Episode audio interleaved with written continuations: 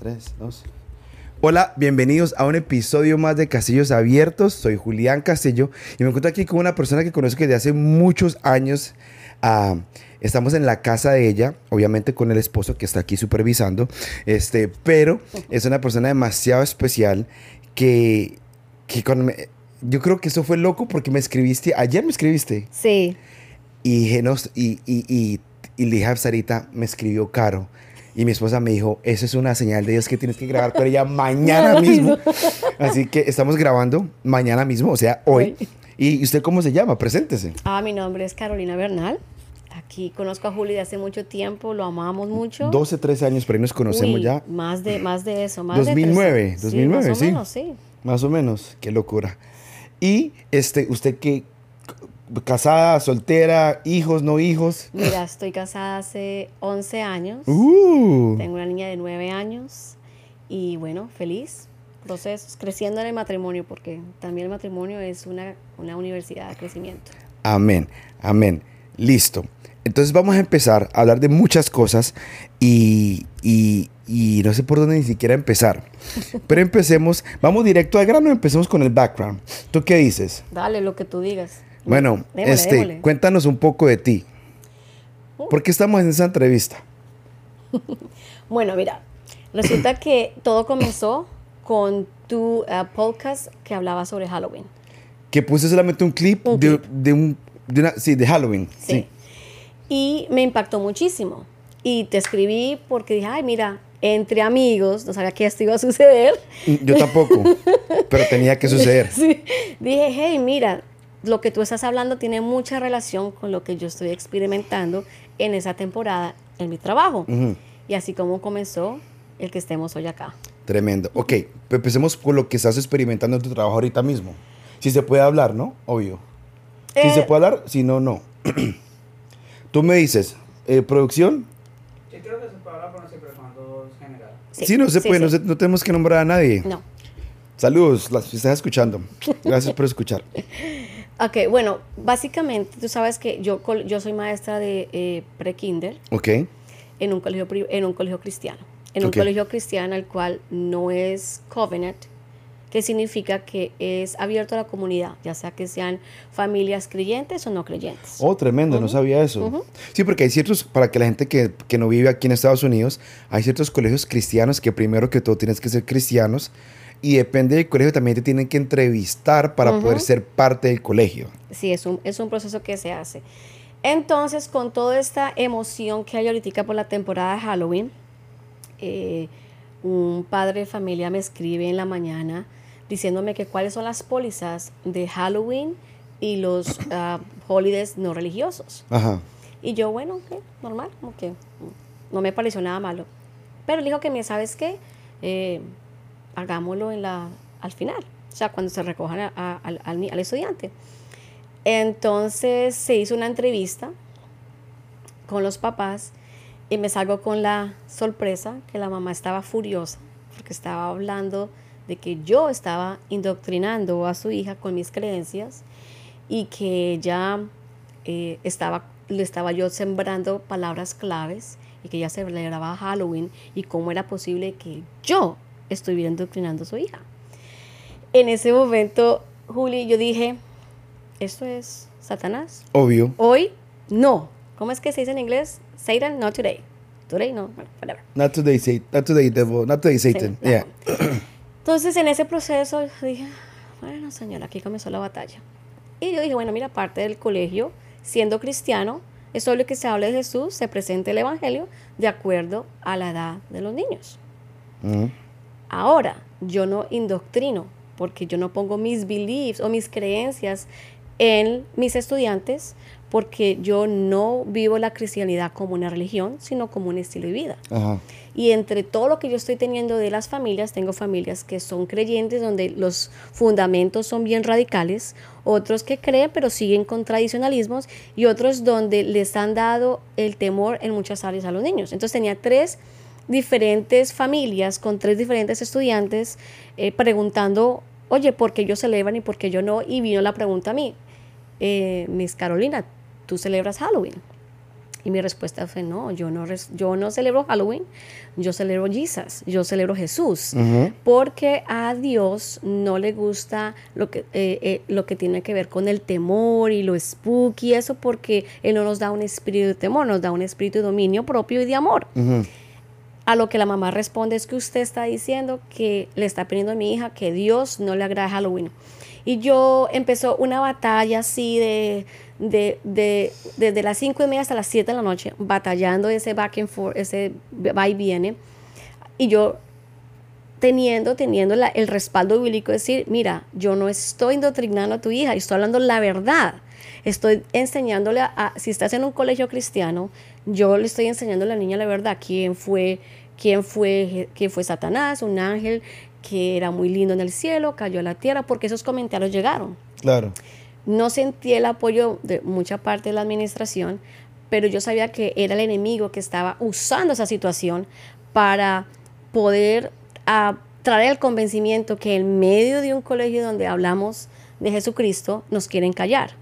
Y después de, yo creo que la señora se cansó de tanto que yo le dije, hey, yo no tengo una religión, yo tengo una relación con Cristo. Y si mi deber como maestra en un colegio cristiano es hablar de Jesucristo. Y hablamos de Jesucristo desde las siete y media hasta las cinco y media que los niños se van. Ok, la pregunta es, o sea, la escuela no celebra Halloween. No, O sea, y la tipa la agarró fue con vos. correcto. Pero es que si celebraba la escuela, la, la escuela Halloween no puede medio entender. Pero si no lo celebra, ¿qué tiene que ver tu creencia como con lo que ella estaba tratando de decir? Porque las ella viene de la, de la religión tradicional, donde Ajá. para ella ese, esa, esa festividad es totalmente importante y, y estaba furiosa, o sea, la cara de ella era impresionante, porque para ella eso era lo más importante y cómo yo le estaba quitando eso a la niña.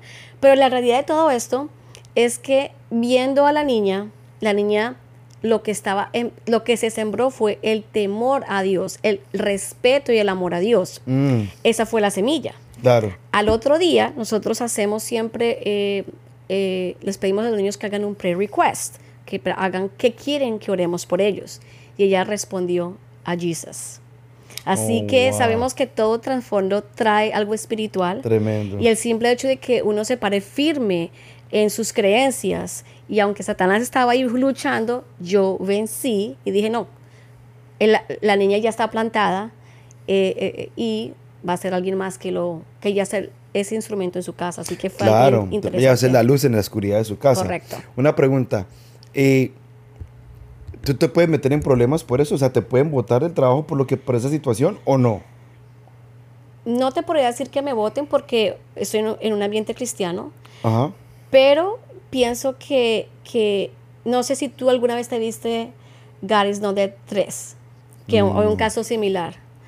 Es, o sea, yo me la vi y dije, oh my God, esa es mi, en un punto más pequeño. A veces ciertas pólizas, em, por no ser un, un lugar de pacto, o sea, de solamente cristianos, como que un poquito más flexibles, pero Cristo nunca fue flexible. Él fue radical y eso es lo que tenemos que hacer. Tremendo, tremendo. Eh, ¿Y cuántos niños alrededor tú, tú eres profesora de? De 18 niños, 18 18 estudiantes. Y me imagino que esos 18 estudiantes, varios no son cristianos. Sí, tenemos un, un gran porcentaje donde las familias no son creyentes, ah, lo que significa que todo lo que viene a casa se escucha en ese momento. Y más ahora, que los disfraces, que los dulces, que esto y que lo otro, que porque tú no crees que porque yo y se pelean. Entonces tuvimos que, yo tuve que traer en unidad y explicarles, vamos a entender, a aprender a escuchar a los demás amiguitos y a las familias pero al mismo tiempo trayendo la convicción de quién es Jesucristo. Si estamos hablando de quién es Jesús, Él es la razón de todos los seasons de nuestras vidas. Tremendo. Y para ti que de pronto nos estás escuchando, nos estás viendo, puedes pensar en este momento, hey, el Halloween para mí es una celebración re, re bacana, re chévere, es disfrazarme, es dulces. Y, y créeme que sí, es, es, te podemos decir porque tampoco se ve chévere, es bacana. pero yo creo que tenemos que hablar más que todo del el, el- el trasfondo de lo que tiene, de lo que trae Halloween. No solamente lo que se está celebrando, pero también lo que esto trae para tu vida. Correcto. ¿verdad? Muy importante. Muy importante. Tenemos mucho que hablar.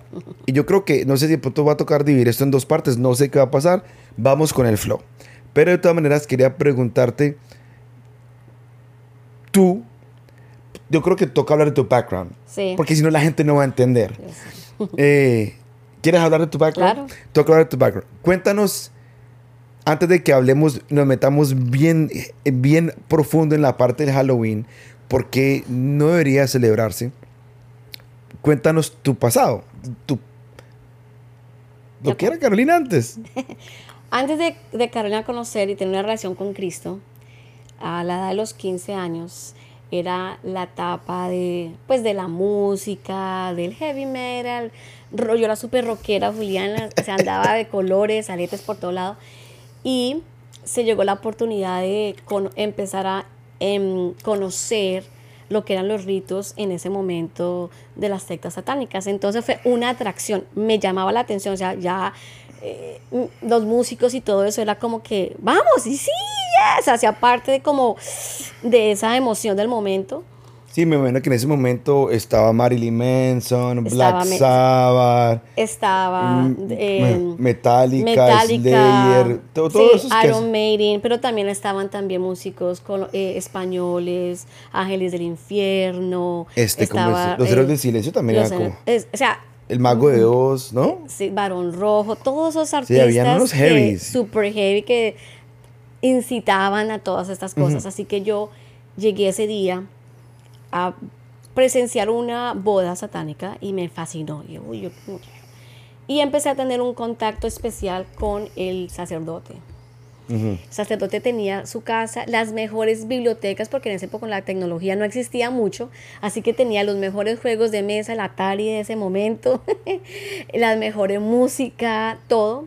Y él empezó pues a tener una conexión conmigo, eh, porque pues eh, siempre me atrajo mucho la área del ocultismo. Claro. Y él obviamente vio en mí algo que podía poder empezar a mentorear y a trabajar en esa área, así que me empecé a involucrar y llegué ya hasta un punto en que me casé con él, bueno, me casaron, convirtiéndome en la esposa del sacerdote eh, en un nivel rango dentro de la secta. Te puedo decir que las sectas se dividen eh, eh, con diferentes doctrinas. La doctrina donde yo pertenecía, una doctrina donde eh, se vivía muchísimo eh, los, la, la parte de tráfico de niños, hace- podía haber parte de, de, mm, violaciones y ciertas cosas para hacer daño a los demás. Pero el punto estratégico era atraer a los jóvenes para enseñarles que había un poder más allá, los cuales ellos podían lograr. El tipo de personas que se conseguían eran bien fácil. Jóvenes que tuvieran problemas en casa, que tuvieran problemas de identidad y que eh, tuvieran deseos de ambición. ¿De qué? Ambición. Wow. Así que había diferentes maneras de atraer a los jóvenes. Pero el punto más interesante de todo, Julián, era que yo voy a- nosotros podíamos en ese momento, eh, y yo dirigía a los jóvenes. Qué gracioso. Yo dirigía, Ya vamos, ya vamos a de eso para que entiendan por qué es gracioso.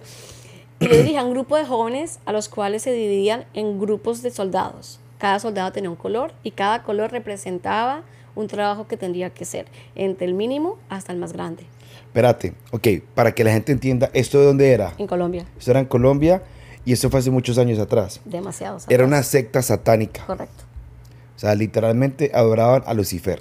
correcto. Ok, y entonces, entonces tenía soldados. Sí, ¿Y qué hacían? ¿Qué, ¿Cuál era la tarea de ellos? Bueno, ellos eh, se dividían en diferentes, en diferentes grupos. Entonces estaban los que se involucraban en las iglesias cristianas de ese entonces Ok, para sacar a los jóvenes que de pronto eh, estuvieran flojos en su fe y atraerlos hacia uh, un conocimiento uh, profundo, ya Ujú. que en la secta también se conoce y se reconoce quién es Dios, Eh, También se cuentan los cinco libros de la Biblia como parte de la Biblia negra, la verdadera, hay mucho copycat, pero la verdadera se co- reconoce el que maneja el sacerdote, conoce quién es su enemigo.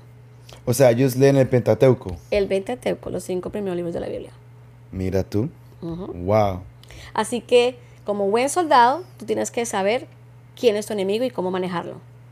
Así que estos jóvenes se iban a las iglesias, otros se involucraban. O sea, puede decir que el satanismo empieza a meterse desde lo más pequeño hasta lo más alto. Para su propósito es destruir y dividir el propósito de Dios dentro de una iglesia, dentro de una familia, dentro de un gobierno, dentro de muchas cosas. Entonces van más que todo primordialmente a las iglesias a causar división Correcto. Y empiezan por los jóvenes. Como empiezan por los jóvenes. ¿Tú por qué crees que empiezan por los jóvenes? Mira, el joven tiene un. eh, tiene un.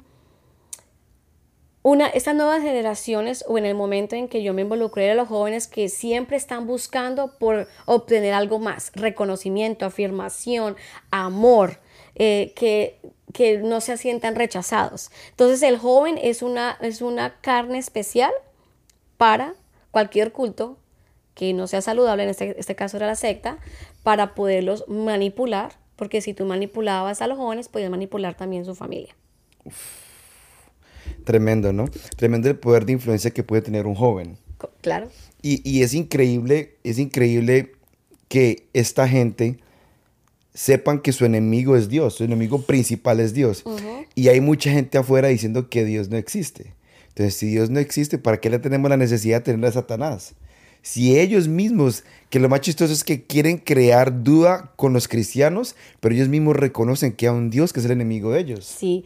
Y te digo que ah, en ese entonces, estoy hablando ya 10 o 15 años atrás, la palabra Jesucristo era, era, era algo que, y- que no se podía decir.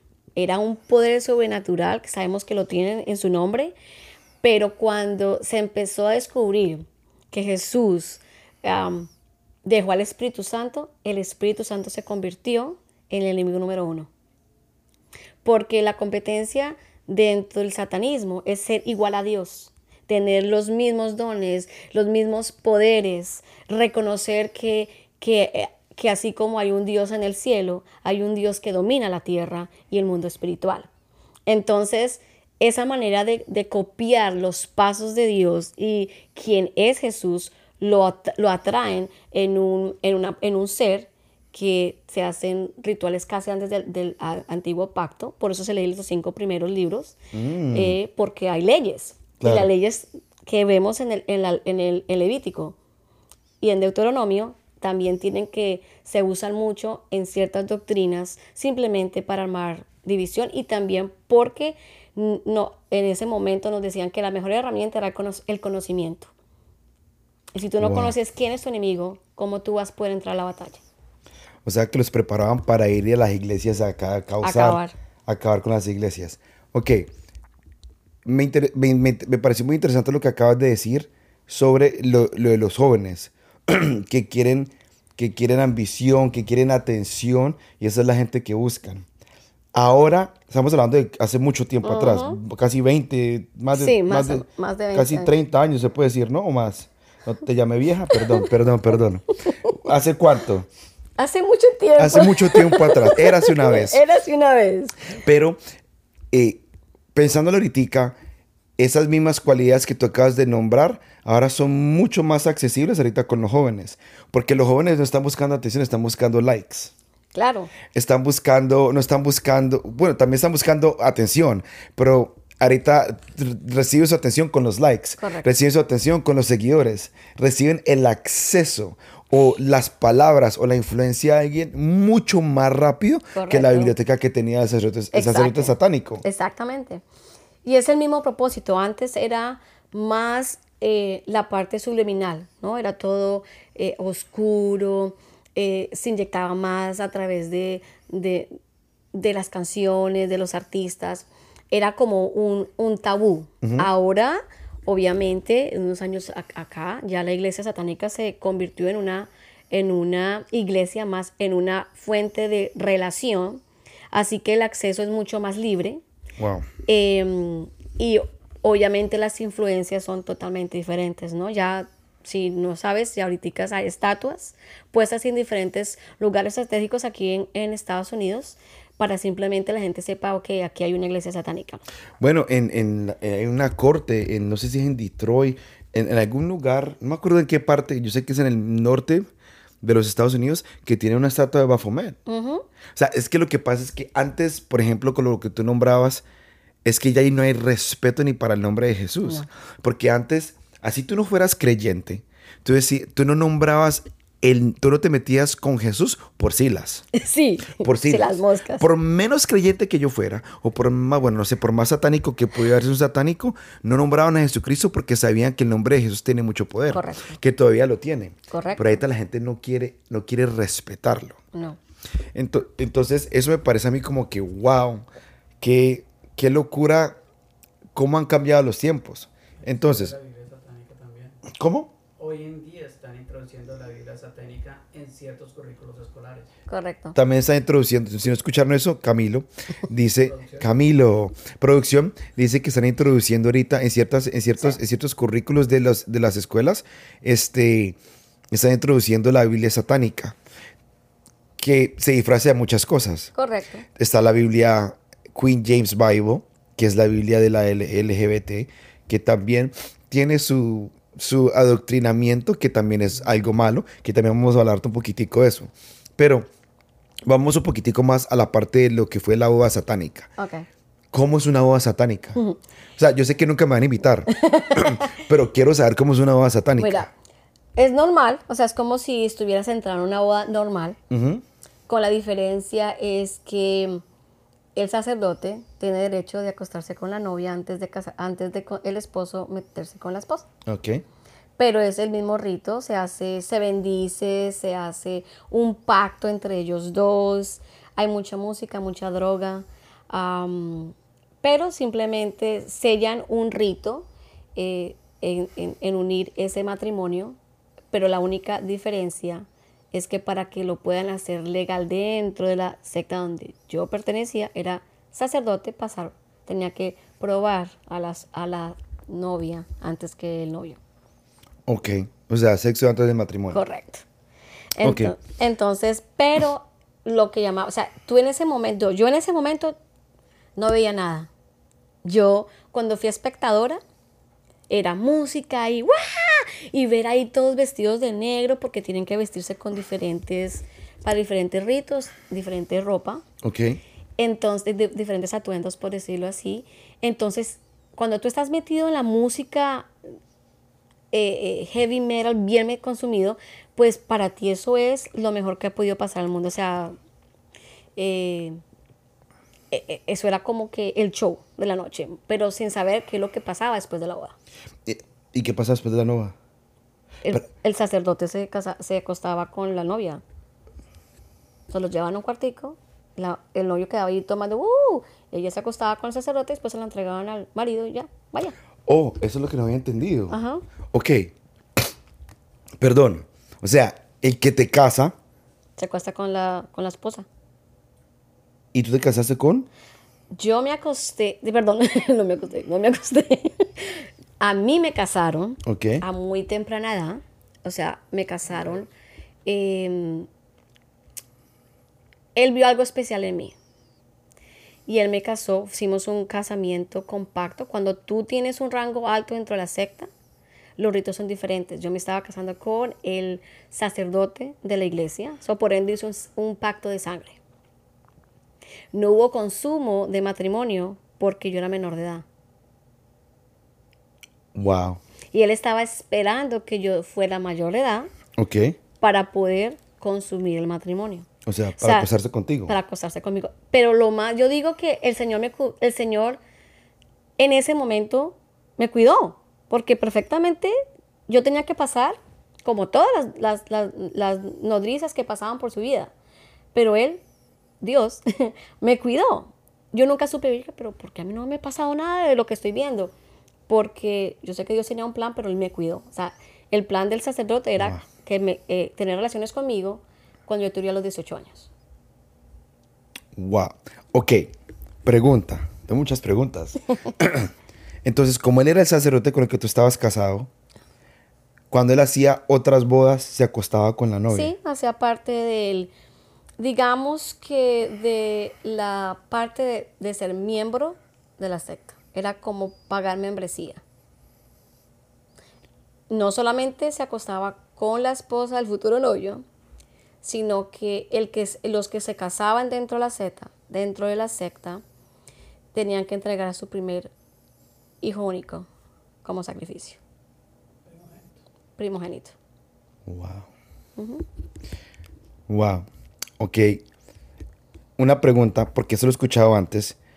Cuando un hombre, cuando un hombre se mete a una secta con- para ser miembro, yo sé que lo tienen, lo ponen a tener sexo con una mujer que también tiene alto rango, ¿no? ¿O es, mer- o es mentira? Mira, depende de qué, de qué secta y qué doctrina tenga. Porque O sea, hay no- doctrinas en el Sí, satanismo. Claro, eh, claro que sí. Am, la, no voy a nombrar el nombre de la iglesia donde yo, la secta que yo pert- pertenecía por seguridad. ¿Sigue abierta? Sigue abierta todavía.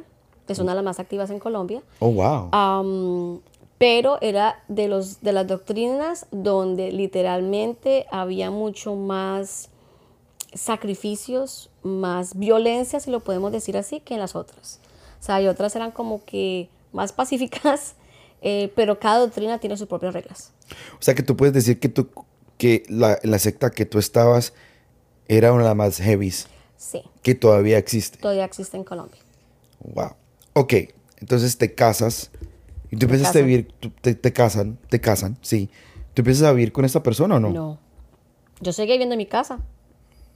Normal. ¿Y tus papás qué te decían? Nunca supieron hasta que conocí a Dios. Wow. Es que estoy, estoy en- eh, es que, ¿sabes qué es lo más chistoso? Que esta es la primera vez que escucho esto. No es la primera vez que escucho esto. Bueno, ciertas Sí, cosas sí, ciertas cosas sí, pero como que No a fondo. no a fondo. Exacto. Ok, entonces, eventualmente cumpliste 18 y te acostaste con el sacerdote, ¿o no? No, ¿O no? no. Mira, O sea, el man respetó. sí. Lo que pasa es que hay un plan perfecto.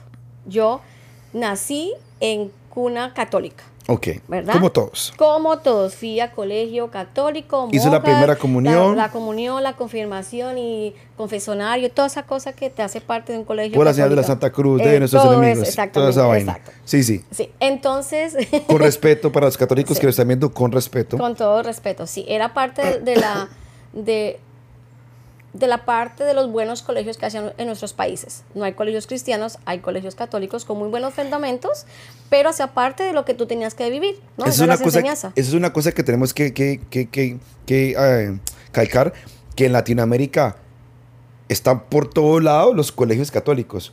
Mi hermana fue a colegio católico, mi esposa fue a colegio católico, todos fuimos a colegio católico, menos yo.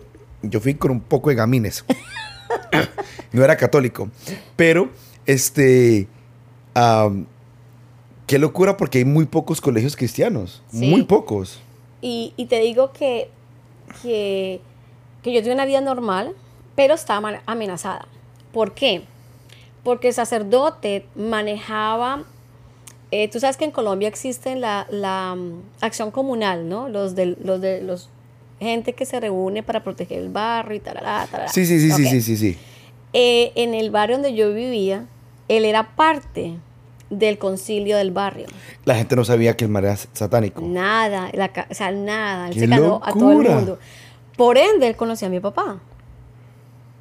Entonces, él me dijo, tú llegas a decir algo que tú estés haciendo acá y, Y, y me acabo con tu familia. te mato.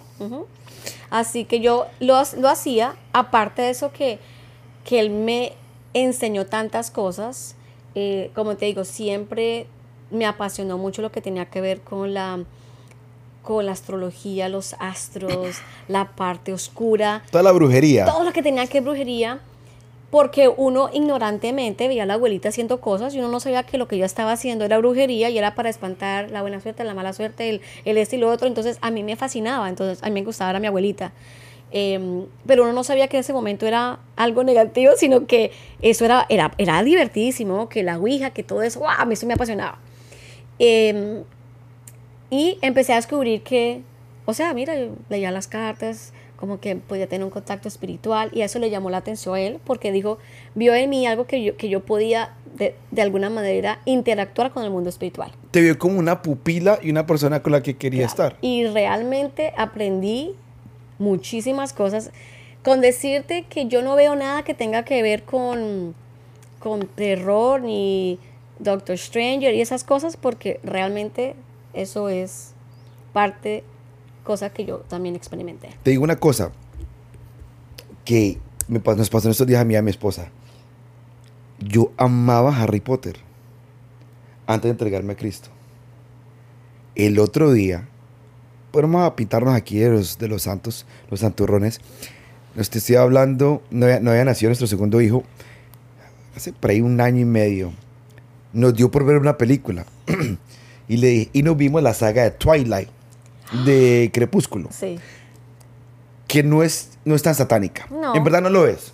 No es tan Es una satánica. historia de amor. Sí, es, es chévere. Pero mala actuación. Bueno, no, eso no es el caso. Nos vimos toda la saga de Twilight, muy chévere. Y empecemos una saga nueva de películas que ya nos hemos visto. Y le dije, men, veámonos Harry Potter. Hágale pues. Pusimos Harry Potter y te lo digo que solamente duramos 15 minutos. Porque era como si algo se nos hubiera caído de nuestra vista. Porque hace muchos años no lo habíamos visto y empezamos a ver cosas y nos empezamos a dar cuenta de muchas cosas que son bien heavy. Heavy, pero heavy. Que dijimos, no, apaguemos esto. Y nos pusimos a ver La Niña. Y La Reina del Flow. Ah, sí, claro. Porque era más... Más, más, más, más, suave. más- demasiadamente. Sí. Y viendo Doctor Strange, la última película que salió, no la hemos visto porque solamente el trailer está, o sea, está, ¿cómo se llama la película? Wanda está en un pentagrama, eh, meditando. Y eso lo, lo muestran en el trailer. O sea, ya no lo esconden. No, para nada. Si tú vas a las librerías, ojo padres, encuentras mucho libro de witchcraft, de brujería y de cómo hacer eh, pactos, eh, a- eh, pactos eh, con Satanás. Es un libro abierto. Claro, lo que tiene que ver con witchcraft, con brujería. Y aquí en los Estados Unidos lo tienen que tener. Porque si no sería discriminación Claro. re- religiosa. Claro, porque ahora mira, cuando, cuando tú, a ver, ¿cómo se, cómo se organiza? Y voy a tocar un tema un poco controversial. Hágale. Y es que la, Nos gusta la controversia, aquí casillos abiertos. la, um, la organización de una iglesia satánica en cuanto a manejo em, administrativo de poderes y todo es muy similar a la al Vaticano. Sí, es controversial. Hágale, hágale, hágale, hágale. As- asumo toda responsabilidad. Quiero que sepan algo antes de que sigas. Estamos haciendo esto con mucha conciencia de que, de que quiero que entiendas algo. A Satanás no le gusta lo que estamos hablando. Y no le gusta, y se los digo por qué. Porque antes de que termines de esa entrevista vas a tener distracciones, vas a tener cosas que te pueden pasar. No, pa- para nosotros también, pero no nos importa porque sabemos quiénes somos hijos de quién, somos hijos de Dios. Pero quiero que entiendas que antes de empezar el podcast no querían, los micrófonos no querían trabajar, no estaba trabajando la computadora, el sistema se me cayó, me tocó como medio reiniciarlo.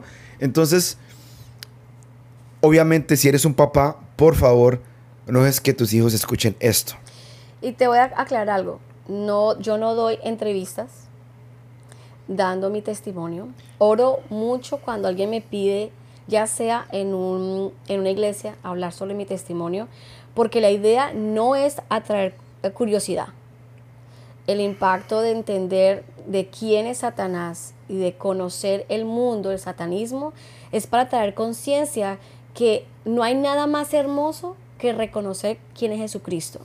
Y que así como ah, eh, un buen soldado conoce a su enemigo, no hay mejor que tomar estos testimonios como herramientas para edificar tu casa y levantarte en intercesión. Y, y- y que yo creo que es demasiado importante que sepas cómo Satanás está atacando a tus hijos. Correcto. Que yo sé que la mayoría de los que nos escuchan son padres y cómo Satanás quiere que tus hijos no sean salvos. No, el, una de las cosas que, ay, Dios mío, es que yo creo que si en esa época hubiera, hubiera existido YouTube, te puedo asegurar que hubieran sido millones y millones de followers. Porque no hay nada como eh, buscar, el joven busca aceptación. Y es una aceptación en ser alguien que no es, en creerse ser alguien que no es. Y eso es lo que hace Satanás, cambiarte, él viene a robar, a destruir tu identidad. Y aún si eres cristiano, a, eh, uno de sus gozos, por decirlo de esa manera, es destruir al joven que ya tiene un llamado, que está edificando, que está luchando por salir de, de una adicción y es atraerlo a decirle, no necesitas un Dios, yo puedo ser tu Dios, tú puedes ser tu propio Dios. Claro. Y ahí es donde se, que cuando se generan muchos problemas de identidad en la parte sexual. Increíble, mira, yo le doy gracias a Dios que salí, porque si yo hubiese continuado, tal vez hubiera entregado a mi primera hija. Oh, wow. Pero Dios fue grande. Em, y viví muchas experiencias, Julián. Nosotros hacíamos minitecas, en esa época se llamaban minitecas. Y, y eran tremendas, eso era heavy. Y atraíamos a los jóvenes con, o sea, con lo que estaba en ese momento de moda. Ahora, Claro. Satanás en esta época no necesita invitación, porque está tan abierto, eh, tan, tan, lo se volvió tan normal que, como dicen las escrituras, que lo bueno lo, Lo llama malo, malo. y lo malo lo llamará bueno. Bueno, hay una vaina, la granja de... la- eh, es, es una, es una cosa de niños en YouTube, la granja de Anon. Eh, Uno de esos que cantan Bartolito, Bartolito, que es un gallito. Bueno, en ese, en ese hay una canción específicamente donde los árboles tienen signos satánicos. Sí, no, es que eh, antes, mira, a mí me da risa porque a veces me pre- mm, mi esposo me molesta con Winnie the Pooh. Y perdónenme, padres, yo Le vamos a dañar la infancia en este instante. odio, no me gusta, quítame la palabra odio. No me gusta Winnie the Pooh, ¿sabes por qué? ¿Por qué?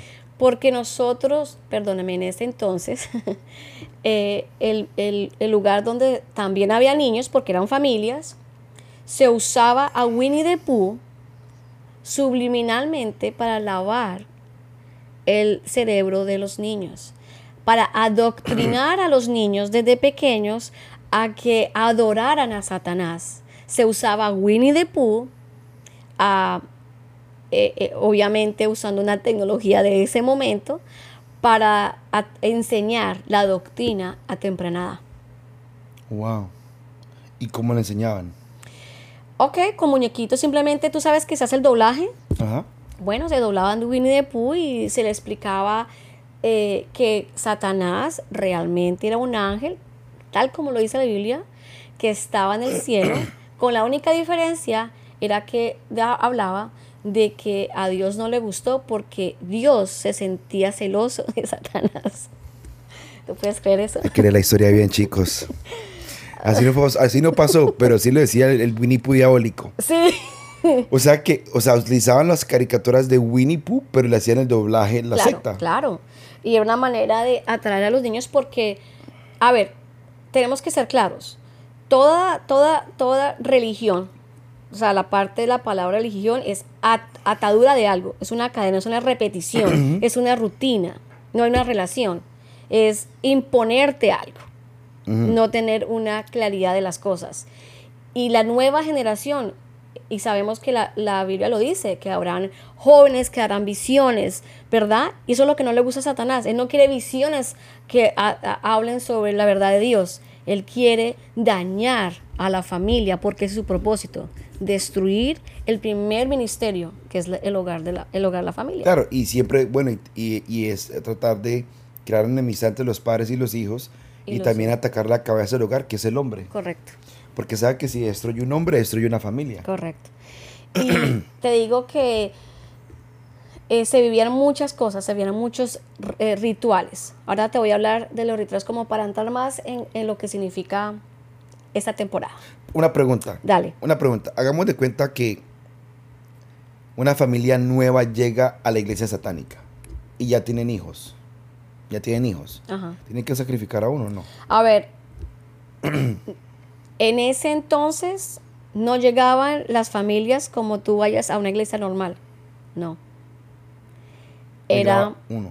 no, era, las familias se creaban adentro, mismo, adentro dentro de allí mismo. Es una secta, es un culto. Entonces, si yo tengo mi novio, pues me voy a casar, ¿no? Sí, y empiezas a conocer gente de la misma iglesia y creas la familia. No, no se permite traer extranjeros a la secta si realmente no saben lo que está pasando. Todo es de adentro. O sea, uno se multiplicaba, se multiplicaban se- se- Internamente. internamente. Pero siempre entregando el, pri- el primogénito. El primogénito tenía que ser entregado, pero el sacerdote escogía a quién iba a sacrificar. Pero los primogénitos los guardaban para convertirse en los diáconos, si lo podemos poner de esa manera, en la secta, para que fuese esa generación que saliera y destruyera jóvenes. O sea que no necesariamente los mataban. Eh, no, tendría, eh, eran, ten- los primeros primogénitos eran aquellos líderes de la secta que tenían un rango un poco alto. A ellos eran los que se le exigía que el primer hijo tenían que entregárselo a él. Pero no matarlo. ¿O para sí? matar, sí, O para matar. para sacrificios. Y la pregunta es, ¿a los que mataban, esperaban que nacieran o no? Claro. ¿Y qué hacían? Bueno, yo sé que no se puede contar mucho, pero... Mira, yo sé que la gente eh, le da risa que dice, o la gente que no creyente dice que los gatos y todos esos hacen parte de rituales especiales en fechas importantes. Claro.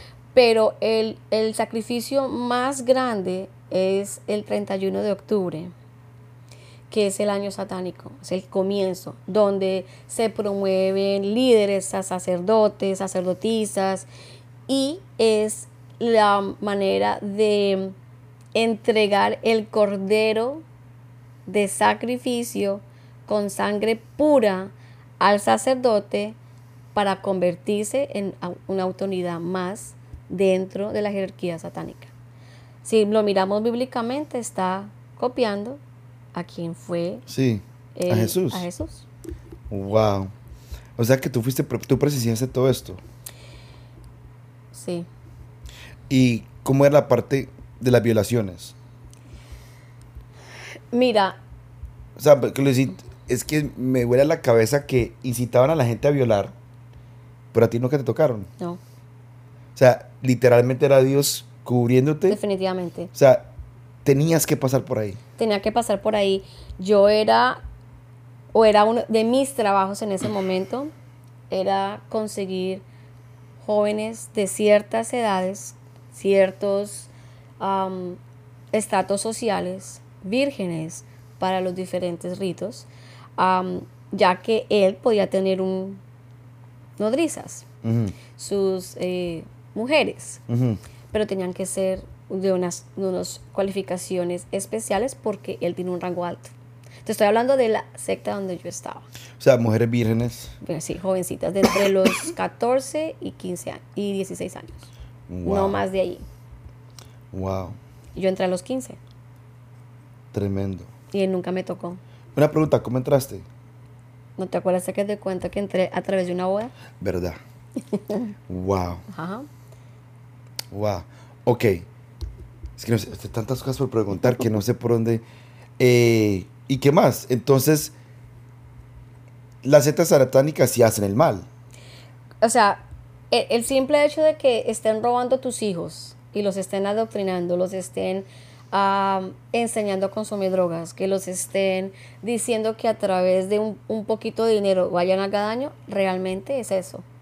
Pero también la parte eh, de su mente, o sea, una cosa, una cosa es contarte, otra cosa es vivirla, cómo se manipulaba. O sea, se manipulaba así. Es que Satanás viene a dañar el plan original. El plan original es una familia imperfecta, pero de la mano de Dios. Él viene a destruirla y formar su propia familia con sus propias convicciones, pero al final el, el- el resultado es muerte. Muerte física, muerte espiritual, muerte en depresión y llevar a los jóvenes al suicidio. Wow. Y gente que se suicidó Claro. y que hacían, se sentía bien para ellos, ¿no? Es, es como lo radical. ¿No? Vemos muchos radicales que se mueren por, por su religión. Sí. Aquí era por el nombre, de tener, de conocerlo, de, de llevarlos a- a- al, al abismo de muchas cosas. Los indujían, obviamente era su decisión, nadie los obligaba, pero se llevaba a- o los llevaban a ese, a ese, a ese límite de tú no sirves, mejor vete para el otro lado. Sí, mátate. Sí, es lo mejor, vas a estar en un buen lugar. Qué locura. Y es donde viene que, que Satanás literalmente sí vino a, a matar y a destruir. Correcto. Y es un mentiroso. Totalmente, es copialina. Sí. O sea, eh, eh, Satanás es predecible. es, es, a él le gusta, a él le gusta imitar, tratar de imitar lo mejor, pero en la realidad es que eso mejor sabemos que está en la luz, pero cuando tú estás en la oscuridad y no puedes determinar qué, eh, qué conocimiento tú tienes, pues todo lo que parece chocolate te puede saber rico cuando te estás comiendo un polvo que te está picando. Wow. Wow. Entonces, ah, en la parte de los rituales, ¿cómo hacen? ¿Ellos predican o qué? ¿Cómo hacen? Es un servicio como de tres horas, dependiendo de los rituales. Mira, hay rituales de Yo inicio. escuché, yo escucho, perdón que te interrumpa, Dale. yo escuché un satanista que decía que eh, en la oración el satanista es mucho más, más disciplinado que un, que un cristiano. Es que tú tienes que batallar, claro, porque el, el el- las oraciones que se hacen son para desatar, para atar y desatar maldiciones sobre cristianos, sobre creyentes, sobre pastores, sobre eh, eh, lo que tiene que ver con la parte espiritual, porque nuestra oración tiene que ir a un lugar, eh, o sea, la voz de Cristo. Entonces, Sí. espiritualmente también se ata. Entonces, la oración era constante, o sea, la oración satánica era constante, el lenguaje era diferente, el lenguaje era, eh, no es que en cada servicio, o sea, en servicios satánicos se lee la Biblia, no, la Biblia se conoce solamente quien, eh, cuando él quería enfocarse en alguna misión importante. Pero la, la identidad de él era que todo el mundo reconociera y supiera, idolatrara a Satanás a través de él, porque él es el enviado de Satanás, hecho hombre. ¿Quién fue hecho hombre? Wow. Jesús, ¿no? Jesús.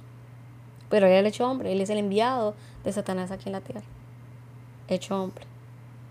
Eso es lo que ellos... y-.